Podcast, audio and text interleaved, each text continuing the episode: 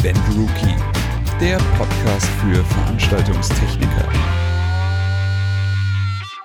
Ich begrüße euch alle zu einer neuen Folge des Event Rookie Podcasts, um genau zu sein, die Folge 36. Ähm, wir switchen hier einfach mal die Positionen und heute darf ich den Joel begrüßen, denn ich durfte auch meine Zuhörer oder unsere Zuhörer begrüßen. Deswegen sage ich wunderschönen guten Tag, Joel. Ich hoffe, es geht dir gut und ich hoffe, du bist gesund. Ich bin gesund, mir geht es blendend und ich frage mich, warum du den Job nicht immer machst. Du, äh, bist ja ein richtiger Moderator. Ja, ich habe jetzt äh, bei der bei der Folge, lass mich lügen, 33 war es. Da hatten wir ja dieses Experiment eigentlich gestartet mit dem ähm, mit Stimmt. dem R-Wert hier, dem, wie heißt es? Mit der, ja, mit der Verbreitung. Exponentielles Wachstum, mit dem exponentiellen Wachstum, genau, was äh, leider Gottes nicht wirklich geklappt hat, was ich sehr schade fand, aber okay, ähm, ist eine andere Geschichte. Zumindest ähm, hat da von meiner Frau eine Arbeitskollegin, ähm, die hatte sich das auch angehört und hatte dann auch gesagt, so von wegen, ich sollte doch ähm, ja entweder Synchronsprecher werden oder Kinderbücher einlesen und hm. vorlesen. Wo ich mir dachte, okay, vielleicht, ne, wenn es mit der Eventbranche so komplett äh, den Bach runtergeht, dann werde ich vielleicht Kinderbuchvorleser. Und jetzt sagst du das auch noch. Oh, jetzt, jetzt muss ich ja. Also, danke, war schön mit euch. Ich bin weg. Äh, ihr hört mich auf dem Kinderkanal. Ja, genau. Ja, ich kann das sehr gerne öfter übernehmen. Ich finde das auch, ich sollte das äh, beruflich machen.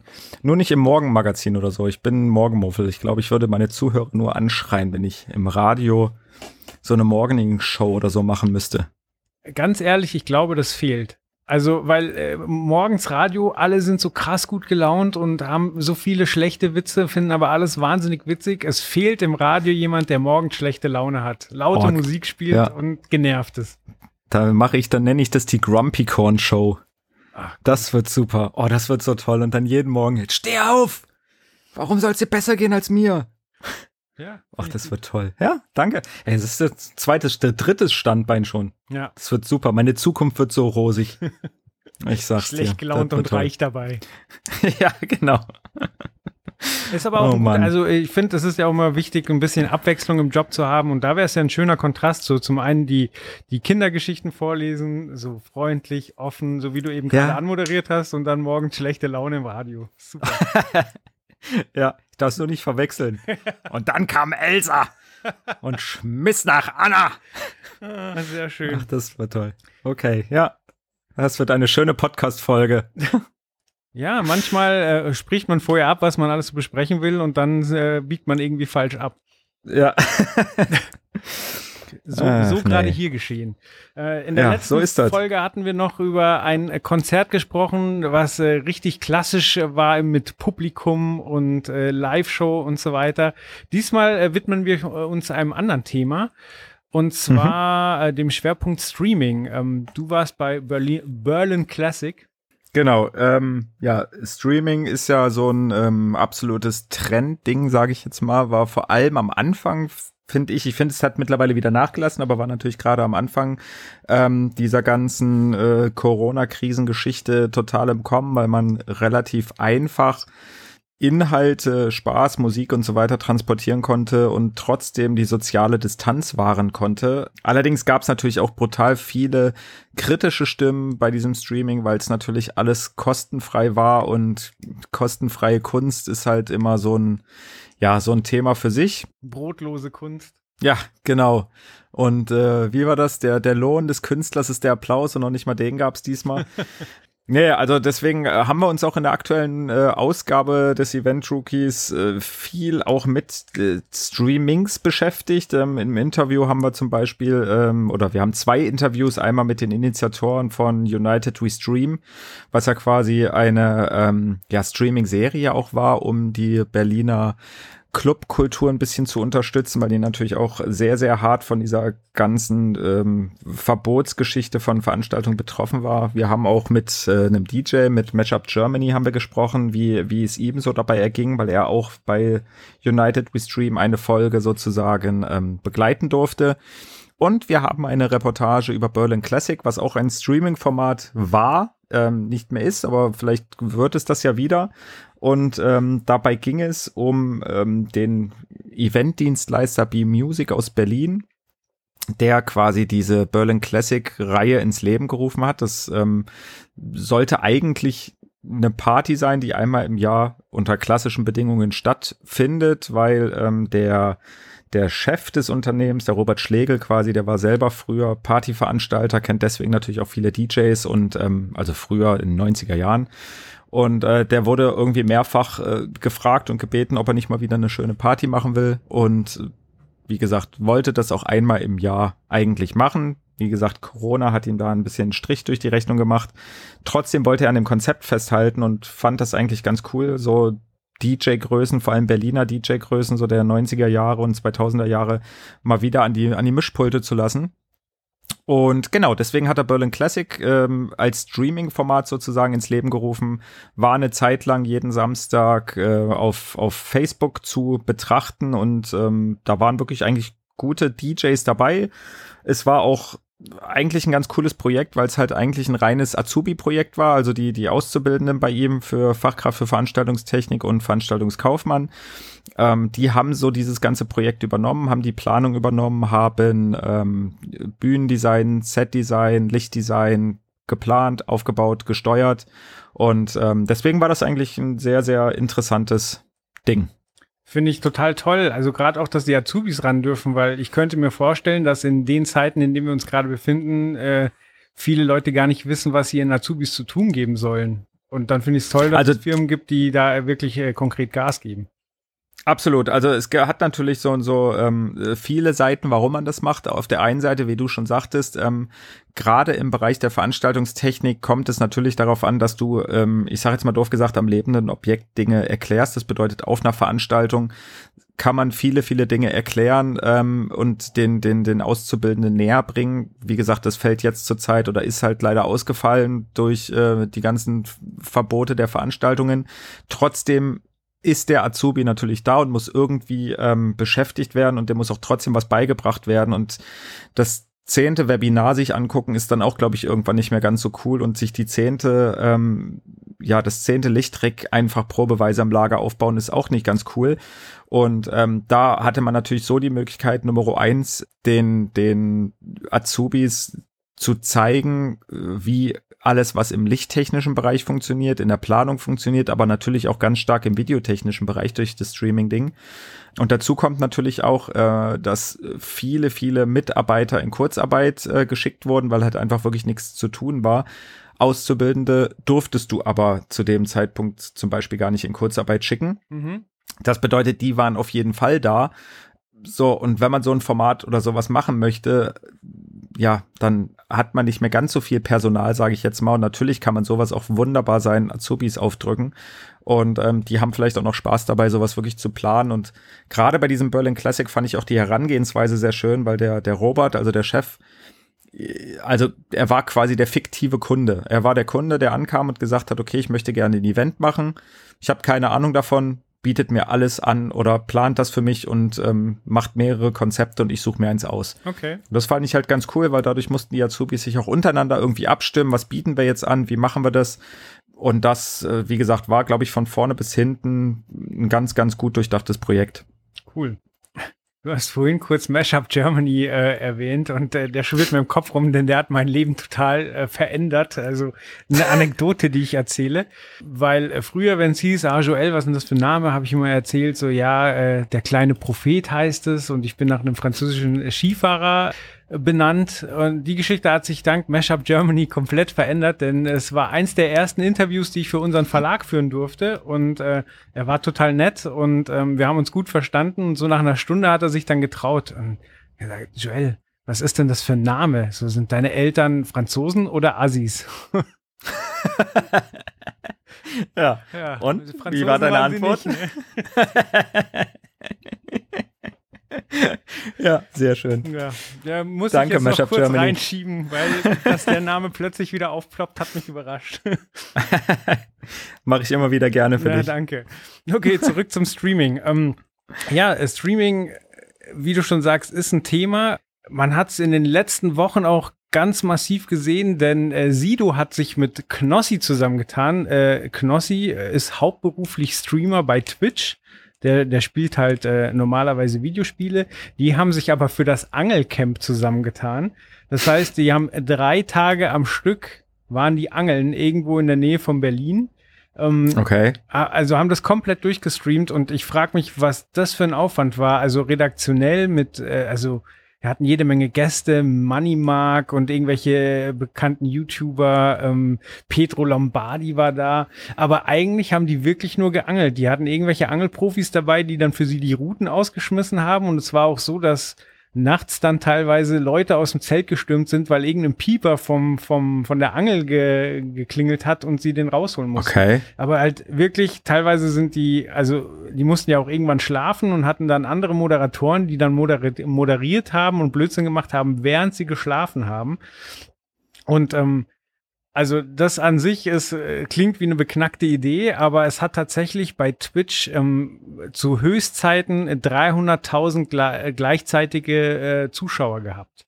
Okay. Also und ah, das stelle ich mir jetzt bei so einem Camper auch echt auf technischer Seite auch echt schwierig vor, weil ich sag mal, so ein Stream kannst du ja nicht einfach mal machen und äh, hältst dein Handy hin, sondern das muss natürlich auch technisch, ähm, ja, ja gerade was, was Internetbandbreite und so weiter angeht. Du musst ja geladene Mikrofone haben, wenn die Batterie vom, vom äh, getragenen Mikrofon die Geist, auf, äh, Geist aufgibt, was ja bei drei Tagen durchaus der Fall sein kann. Also ja. ich glaube auch, dass das, äh, also A, würde mich interessieren, was so eine Produktion kostet und B, wie viele Leute, wie gesagt, beteiligt sein, äh, sein müssen, damit das ja. überhaupt funktionieren kann.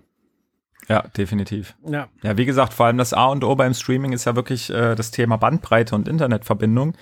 Was du natürlich irgendwo mitten in der City, wie jetzt bei Berlin Classic, wenn du mitten in Berlin bist, ähm, dann geht man davon aus, okay, da hast du genügend Power, um Streaming zu machen, aber bei so einem Angelcamp stelle ich mir das jetzt schwierig vor, dass da, ja, aber wie gesagt, auch da wird es ja irgendwie gegangen sein. Ja. Aber sehr, sehr verrückt. Beim Angelcamp war es halt so, dass sie es wirklich nur auf Twitch präsentiert haben, aber ähm, du hast ja die Möglichkeit, mehrere Plattformen zu bedienen und äh, mhm. die wollen ja alle ihr eigenes Signal. Das heißt, dann wird die Bandbreite ja auch noch mal größer, die du, die du zur Verfügung stellen musst, wenn du jetzt Twitch, äh, YouTube, äh, Facebook Live alles gleichzeitig bedienen möchtest. Aber wie ist das eigentlich? Ähm, das bringt mich gleich, Entschuldigung, da ich dazwischen fahre, äh, zur, zur ersten Frage oder zu, zu einer Frage. Ähm, weil bei Berlin Classic war es zum Beispiel so, dass da sich bewusst dafür entschieden wurde, ähm, nur auf Facebook zu streamen, ähm, was vor allem daran lag, weil da halt die größte Reichweite von, von B-Music und Berlin Classic war. Mhm. Ähm, äh,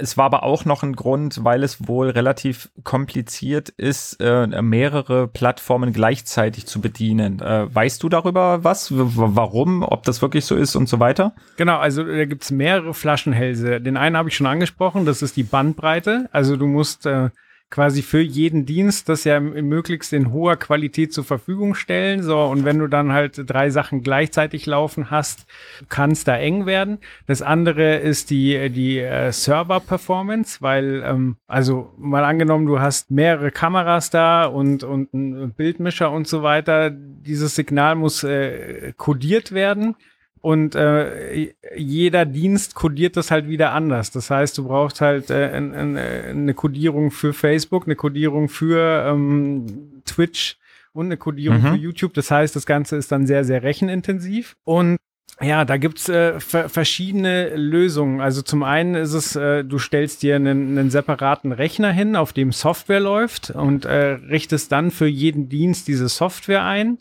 Ähm, oder es gibt halt auch Hardware, zum Beispiel von Blackmagic, ähm, die, wo du die ganzen Serverdaten, deine Login-Daten direkt in die Hardware einträgst und die das gleich kodiert, ohne dass es noch den Umweg über einen Rechner macht. Ähm, mhm. Ja, aber je mehr Systeme du da gleichzeitig anbinden willst, umso kostenintensiver wird das Ganze natürlich. Und ähm, ja, auch fehleranfällig. Und äh, ja, wenn dann, ich meine, so ein Browserfenster schnell geöffnet, das heißt, man, man merkt halt auch schneller, wenn es irgendwo schief läuft. So, weil dann guckt mal bei den anderen und sagt, ah, okay, hier ist ein Fehler und sonst äh, kannst du vielleicht kurz äh, einfach ein Bild einblenden, dass du gerade Bildsignalstörung hast oder irgendwas und kannst es schneller ja. überspielen. Deswegen, ähm, ja, ich glaube, was du gesagt hast, äh, werden die meisten machen, dass man sich einfach für die Plattform entscheidet, wo man sich die meiste Reichweite verspricht. Ja, ja. Obwohl das natürlich auch ähm, so einfach, also es, natürlich ist es einfach gemacht, relativ einfach. Allerdings, und das war halt bei Berlin Classic zum Beispiel auch der Fall, ist äh, gerade jetzt bei, bei Facebook oder auch wenn du bei YouTube irgendwas machst, ist halt das Thema ähm, Musikrechte. Also ich weiß, oh. dass äh, bei Berlin Classic da ab und zu der Stream einfach ausgesetzt wurde, weil halt gesagt wurde, okay, sie haben überhaupt nicht das Recht, das hier abzuspielen, auch wenn es ein DJ-Set war, auch wenn es eine, eine, eine Musikdarbietung, sage ich jetzt mal doof gesagt, war. Ähm, und das ist natürlich dann wieder, gerade bei so einem Musikevent, äh, auch wieder die Frage oder das Problem, okay, wie, wie machst du das, wie umgehst du das? Aber da wirst du wahrscheinlich auf allen Plattformen ähm, ich sage jetzt mal doof gesagt, die gleichen Probleme haben. Aber das ist natürlich was, das sollte man sich, wenn man sich jetzt selber dafür interessiert, irgendwie mal ein Streaming zu machen, ähm, am besten vorher überlegen, dass wenn ich jetzt, was weiß ich, vielleicht ein, ein, DJ bin und ich möchte jetzt einfach mal ein Streaming aus meinem Wohnzimmer machen, kann man das natürlich wunderbar auf vielen Plattformen oder auf den unterschiedlichen machen, aber man sollte sich natürlich überlegen, okay, lege ich jetzt unbedingt die absoluten Top-Hits der aktuellen Zeit auf oder gucke ich halt, dass ich das ähm, ja, alles äh, anders gelöst kriege mit anderer Musik, damit ich halt nicht alle fünf Minuten irgendwie aus dem Stream rausgekickt werde. Ja, absolut interessanter Punkt, wo sich bei mir auch wirklich viele Fragezeichen auftun, weil äh, es gibt ja auch viele, viele DJs, die einfach live gehen und dann halt da eine halbe Stunde Set raushauen und ich habe noch nie verstanden, wie das abgerechnet wird, wann, wann man abgemahnt wird. Also du hast vollkommen recht. Bei YouTube zum Beispiel gibt's häufig mal, häufiger mal Strikes. Also du darfst insgesamt mhm. dir drei, drei Strikes einfangen, bis dein Account komplett gesperrt wird.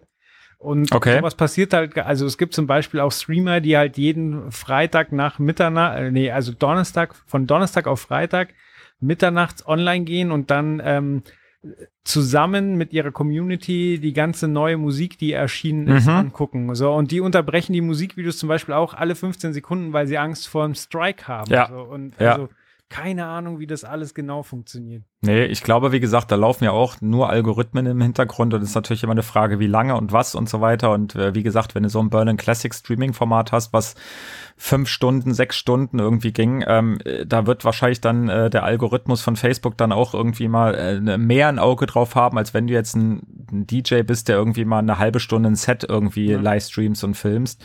Ähm, aber klar, das Abmahnungsproblem äh, ist, glaube ich, egal wie lang dein Stream ist, das ist halt irgendwo immer allgegenwärtig und kann dir wahrscheinlich immer passieren.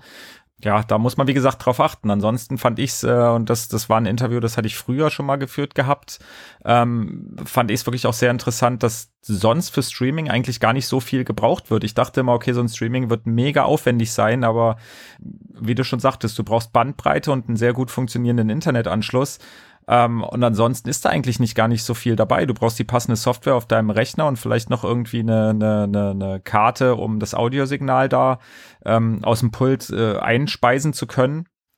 Und dann bist du eigentlich auch schon bereit. Und das äh, fand ich doch sehr, sehr erstaunlich, dass so viel Technik dafür eigentlich gar nicht benötigt wird. Das stimmt. Also es kommt halt immer ein bisschen auf die Komplexität und äh, die eigenen Ansprüche an. Also letztlich brauchst du ja eigentlich nur ein Mobiltelefon und wie du sagst, eine vernünftige Internetverbindung, dann kannst du live gehen.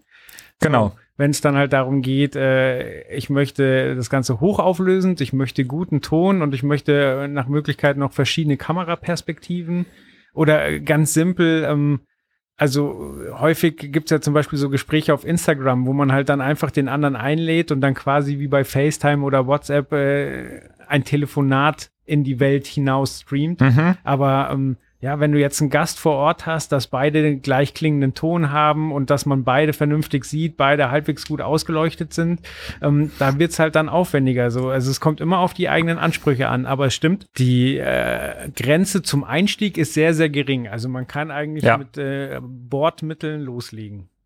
Ja. Aber äh, apropos gut ausgeleuchtet, das ist auch wieder so ein Punkt, der ähm, ja eigentlich ähm, sehr interessant ist beim Streaming, dass, dass das Thema Audio und gerade was so PA angeht und so weiter ja komplett vernachlässigt werden kann. Ich meine, bei einem Streaming, da im besten Falle hast du wirklich ein Mischpult und mischt die Signale so vor, dass er halt äh, gleichmäßig und gut klingen und dann gibst du halt die Summe in den Stream sozusagen raus. Ja. Aber vor Ort eine PA zu haben, ist halt ähm, ja eigentlich totaler Quatsch und es ist mehr das, das Optische, was dann wirklich äh, zu tragen kommt, was auch, was auch schön so ist. Also das hat man auch bei, bei Berlin Classic gesehen. Die hatten zwar eine riesen fette PA da stehen, aber die war halt wirklich nur aus Deko-Gründen, wurde halt schön angeleuchtet und sah auch echt super gut aus. Ähm, aber das einzige Signal, was du da gehört hast, war halt wirklich irgendwie das, das Monitorsignal vom, vom DJ und ähm, die Abhörer am FOH. Ansonsten war da nicht viel, ähm, sondern da wurde wirklich ganz, ganz viel Wert auf äh, Video, Licht und Setdesign gelegt. Also alles, was man wirklich sieht weil das ja auch beim Streaming so, ja, das, das Wichtigere ist oder ja, wie siehst du das? Ich bin ja mein Verfechter von gutem Ton, aber du hast vollkommen recht. So, wenn man eine saubere Stereosumme rauskriegt, dann reicht es ja so. Also schau, dass das Signal nicht übersteuert, schau, dass es äh, äh verständlich und sauber ist und alles ist fein. So und das ist nun mal ein Minimum. So und du hast vollkommen recht. Äh, visuell ist in äh, der visuelle Aspekt ist dann viel viel wichtiger, wenn man Ton die Grundlagen geschaffen hat, dann kann man halt glänzen, indem man visuell etwas bietet. Ja, ja. Das fand ich da zum Beispiel auch wirklich sehr interessant, dass dass das Visuelle, dass quasi dieses Set-Design wirklich jede Woche auch angepasst wurde. Also es war jetzt nicht so, dass die irgendwie die Auszubildenden ähm, einmal ein Licht- und Set-Design sich entwickelte oder sich ausgedacht haben, hingebaut haben das stand dann, sondern da wurde wirklich geguckt, okay, was können wir denn jede Woche irgendwie äh, Neues machen, verändern, hinzubauen, wegbauen, wie auch immer, um da immer wieder was Neues zu bieten. Und das ist natürlich dem geschuldet, dass es so gut wie gar keine Veranstaltung gab, was tragisch und traurig ist, aber für den Fall dann schon wieder das Glück, dass das Lager halt komplett voll war mit jeglichem Equipment mhm. und alles genutzt werden konnte. Und das, das war halt auch wieder was, wo ich mir denke, hey, das ist halt was, äh, wo du, wo du den, den Auszubildenden halt wirklich einfach was, was bieten kannst und jede Woche müssen die sich halt neu mit irgendwas beschäftigen und ähm, ja, das kam halt auch und das hat man halt auch wirklich gesehen, dass es jede Woche irgendwie anders aussah. Ja, du hattest vorhin gesagt, sie mussten quasi Konzepte entwickeln und bei ihrem Chef quasi einreichen, der als äh, Kunde aufgetreten ist. Äh, war denn dann auch eine Kalkulation dabei? Weil du hast ja gerade gesagt, sie konnten aus dem Vollen schöpfen. So, also hat er dann einfach abgenickt und sie mussten aber trotzdem realistische Preise angeben oder gab es Corona-Rabatt oder wie, wie konnte man sich da die Umsetzung vorstellen? Ja, ich glaube, so genau wurde es da, wurde es da nicht genommen. Also es ist schon so, dass der Projektleiter war halt der, der ähm, Auszubildende als, als Veranstaltungskaufmann. Also der wird wahrscheinlich schon geguckt haben, okay, es soll schon ein bisschen realistisch sein. Mhm. Ähm, aber ich glaube jetzt nicht, dass gesagt wurde, okay, hey, ich habe ein Budget von 200 Euro und mach mir hier mal mhm. was Fettes, sondern ich glaube, es ging da wirklich eher ähm, darum zu sagen, okay, ihr müsst Stromplanung machen, ihr müsst, äh, wie gesagt, die, die, die Standsicherheitsplanung machen, ihr müsst alles äh, auf technischer Ebene sozusagen planen. Ähm, kalkulatorisch spielt das jetzt aber erstmal nicht so die Rolle, ähm, wie gesagt, was da, was da jetzt genau verbaut wird und so weiter. Ähm, aber wie gesagt, das weiß ich jetzt nicht zu 100 Prozent. Da kann ich auch gerne nochmal nachfragen beim, beim Robert. Aber in erster Linie ging es wirklich darum, den Auszubildenden zu sagen, ey, hört zu, Leute, macht eine coole Planung, ich will eine coole Show haben und äh, stellt mir einfach was vor. Ja, aber also es ist doch eigentlich das Beste aus der Situation gemacht. Das ist einfach so, okay, wir, wir sind jetzt gerade in der doofen Situation, dass unsere Lager voll sind. Hier greift aus dem Vollen. So. Ja, absolut. Naja, vor allem, ich meine, das Ding ist, ist äh, doof gesagt, es kostet ja nichts. Es bringt ja auch keine, keine Einnahmen großartig. Also ich meine, die hatten zwar ähm, da, da ein, ein Spendenportal quasi eröffnet, wo die Leute spenden konnten und sich ein virtuelles Bier kaufen konnten, mhm. ähm, um quasi erstens die Azubis da wirklich auch zu unterstützen finanziell und auch um die DJs da vielleicht irgendwie das, weil die haben ja auch alle kostenfrei da aufgelegt.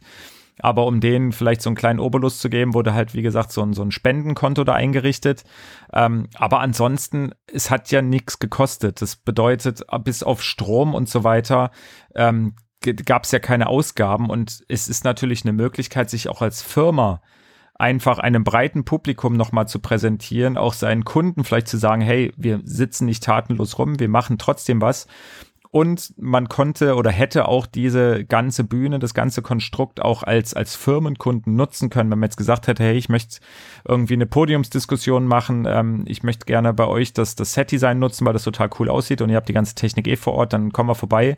Und das ist natürlich dann super, so ein Streaming dafür zu nutzen, sich selber vorzustellen, ähm, die Leute zu Hause irgendwie mit schöner Musik zu versorgen und gleichzeitig auch noch seine Azubis irgendwie zu, ja, weiterzubilden, ähm, gab es da eigentlich äh, ja keinen Verlierer, also eigentlich eine Win-Win-Win-Situation. Es ist halt, Außer fürs Konto. Ja, es ist halt äh, so, eine, so eine spezifische Situation, weil, wie du sagst, Streams sind äh, eigentlich umsonst und äh, man kann halt auf freiwilliger Basis ähm, spenden man sieht an, an diversen Streamern, dass man durchaus sehr, sehr gut davon leben kann, wenn man genug Leute dazu bewegt, ähm, eben zuzugucken und zu spenden. Also es gibt einige Streamer, die, die fahren mit dem Lambo durch die Gegend. Den geht mhm. sehr, sehr gut. Und äh, wie du vollkommen richtig sagst, es ist ja auch, also A, tut man was und es ist einfach Werbung für, für die eigenen Fähigkeiten. Und ich glaube, es ist vielleicht sogar auch für die Künstler so zu sehen. So klar, äh, sie würden mehr, mehr verdienen, wenn sie äh, Eintrittstickets verkaufen würden, aber letztlich präsentieren sie ja einer großen Zuschauerschaft oder Zuhörerschaft ihre, ihre Kunst und ähm, wenn es ihnen gefällt, dann, äh, ich meine, wenn jetzt ein DJ-Set läuft, so, dann kann man ja ohne weiteres kurz, wenn einem Track gefällt, äh, Shazam laufen lassen, gucken, was ist das überhaupt für ein Lied. Ja. Dann, dann, streamt man das wieder bei Spotify und dadurch kriegt der Künstler wieder Geld. So, also ich glaube, es ist einfach wichtig zu zeigen, dass man da ist und was man macht. Und ja. schön, dass es die Möglichkeit gibt. Wenn es diese Pandemie irgendwie vor 30 Jahren gegeben hätte, dann hätte das Ganze nochmal ganz anders ausgeschaut. Dann wäre es anders gewesen, richtig, absolut. Ja.